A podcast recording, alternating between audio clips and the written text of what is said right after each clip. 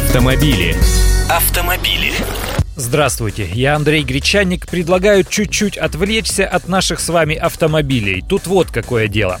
В далекой теплой Индонезии дамам запретили ездить на двухколесном транспорте по-мужски. Мэр одного из городов ввел закон, запрещающий женщинам ездить на мотоциклах или велосипедах привычным для всех способом, свесив ноги по обе стороны байка. Нет, тут дело не пахнет дискриминацией, дело в религии. Такое положение, по словам чиновника, противоречит фундаментальным исламским нормам. Мы хотим уберечь наших женщин от вещей, которые могли бы их подвести к нарушению законов шариата, так он говорит. А Индонезия, кстати говоря, это страна с самым большим по численности мусульманским населением, где около 80% граждан исповедуют ислам.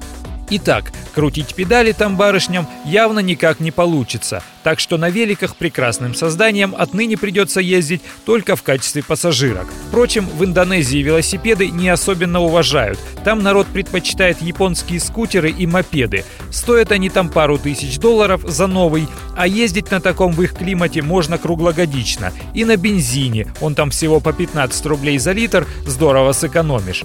На табуретке, видимо, можно будет прокатиться и за рулем при посадке на скутер коленки вместе, а на мопеде опять же только боком.